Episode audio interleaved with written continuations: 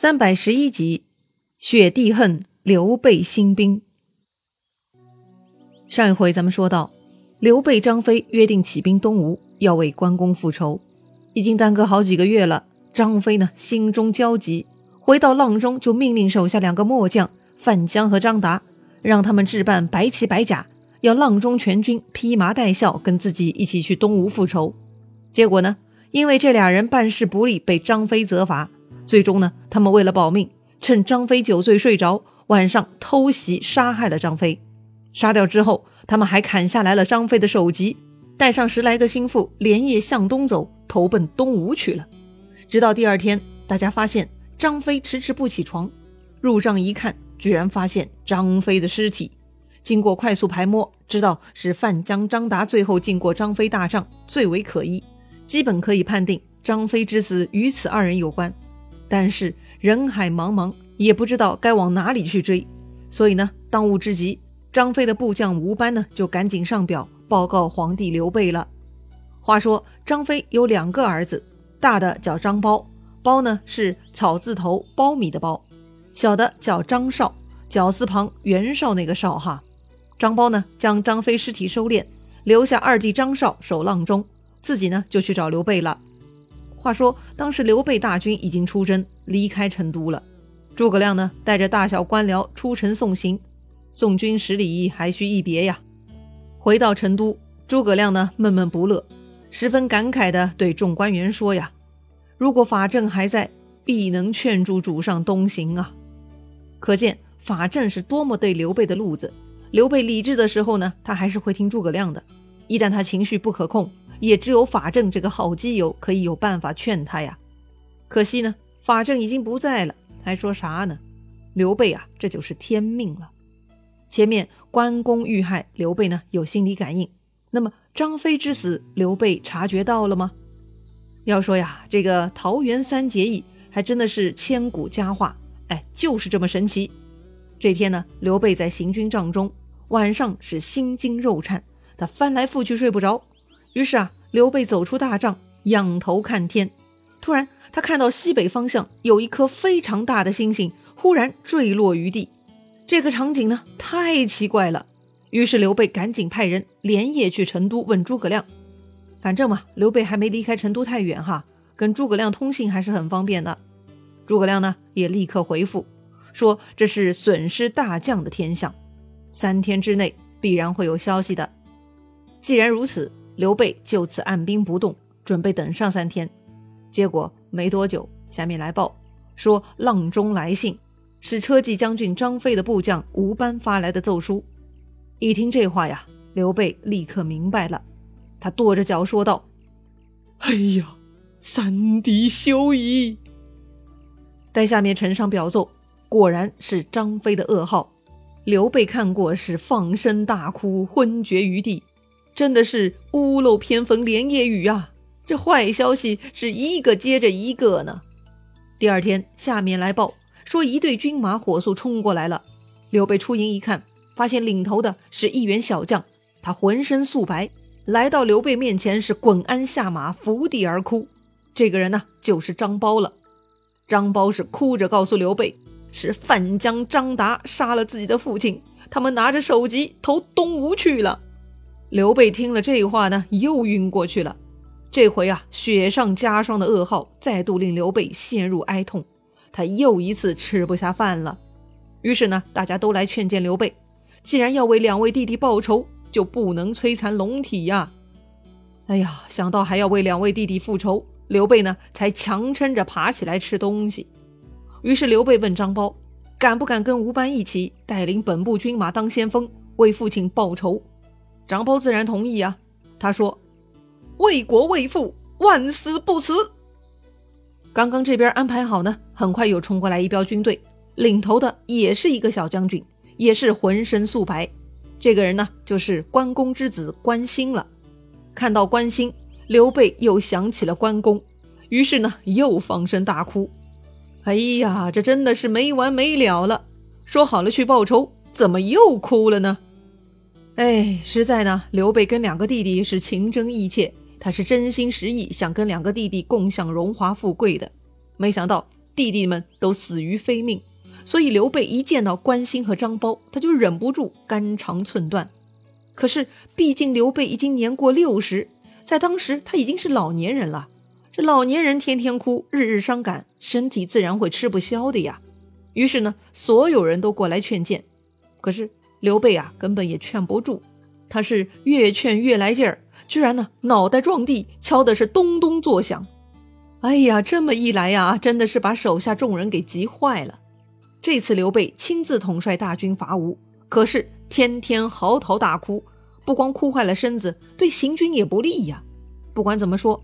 主帅必须冷静才行。哎呀，这该怎么办呢？马良和众官员聚在一起商议。这个时候啊，陈震出来说话了。陈震，哎，他是谁呀？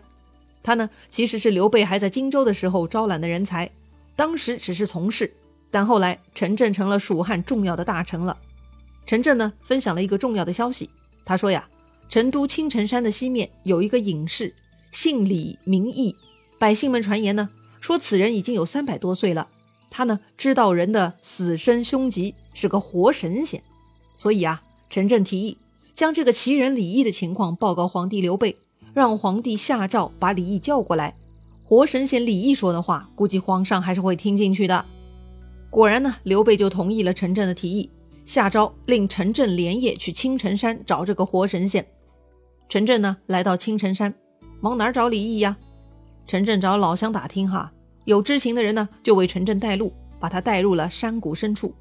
果然呐，那里有一个庄园，隐隐有青云，锐气非凡呐。来到庄前，还没等陈震开口，就有一个小童子出来相迎。小童子呢，开口就问：“来者莫非陈孝启乎？”孝启就是陈震的表字了，陈孝启就是指陈震。陈震大惊啊！为啥这个小朋友知道自己的名字啊？赶紧问童子，童子就说了啊，我师傅说了，说今天必有皇帝诏命过来，使者必定是陈孝启。哦呦，果然是活神仙，名不虚传呐！陈震很激动，就随着童子进入庄园拜见李毅，并且呢宣读了天子诏书。一开始呢，李毅推说自己太老了不肯去，但陈震再三请求。李毅才勉强答应，跟了去了刘备军营。刘备见到李毅，鹤发童颜，闭眼方瞳，灼灼有光，身如古柏。哦呦，这是什么样貌啊？鹤发童颜，咱们开篇介绍南华老仙的时候也提到过哈，就是那种虽然满头白发，但是皮肤红润，就像有孩子一样好的气色。闭眼方瞳，灼灼有光。哎，眼睛是绿色的，瞳孔是方的，而不是圆的。还闪闪发光，哼，这个就很奇特了吧？在古代呢，这种方形的瞳孔就是神仙的标配了。唐代大诗人李白在《游泰山》那首诗中就提到了“山际逢雨人，方瞳好容颜”。好了，刘备看此人呢，就是非同一般啊，就对他非常客气。刘备呢，向李毅请教，说自己跟关张两位弟弟生死之交三十多年了，如今两个弟弟被害。自己亲统大军报仇，不知吉凶如何。听说仙翁通晓玄机，还望赐教。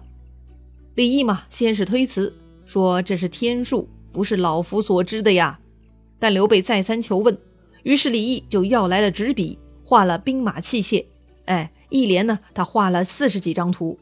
但是画完以后啊，他就一一扯碎了。最后呢，画了一个大人仰卧在地上。旁边还有一个人掘土把他埋掉，在画的边上，李毅写了一个很大的“白”字，也没有留下任何话，冲着刘备跪下磕头，行了一个大礼，然后呢就自说自话离开了。刘备很不爽啊，哎，这不就是个狂妄的老头子吗？不足为信啊，就把李毅留下来的这张没有人能看得懂的画也给烧掉了，然后便下令进军了。这个时候呢。吴班已经将阆中的军队拉过来了，是时候刘备要给张苞发先锋大印了。但是关兴却跳出来反对，他抢着要当先锋。可是皇帝刘备已经指定张苞了呀。但关兴不服，他挑战张苞的能力。看他俩吵吵嚷嚷，刘备呢就让他们比试一下，看看谁的武艺更高。于是啊，这俩人就开始比试了。比试什么呢？铁人三项吗？哼，开玩笑哈，自己人嘛，要文明比试，那就比射箭。张苞呢，令人在百步之外立了一面旗帜，旗帜上画了一个红心。张苞是拈弓取箭，连射三箭，全部射中了红星。这个不容易哈，通常的靶子都比较稳，射中红星嘛也算高手。但飘动的旗帜上的红心那是移动的，能三箭都射中，确实张苞的水平很不错呀。但关兴不服，他觉得射中红星那不稀罕。当时呢，正好天空中一行大雁飞过。关心指着大雁队伍，说自己要射这第三只。嘿呦，向天上射，那是反地心引力，很不容易的呀。更何况是正在飞着的大雁，还指定是第三只。这关心是说大话呢，还是真有本事呢？只见关心拉满弓，嗖的一箭射出，那第三只大雁居然真的应弦而落。哇塞，好箭法呀！几乎所有的人都被关心的表现给震撼了。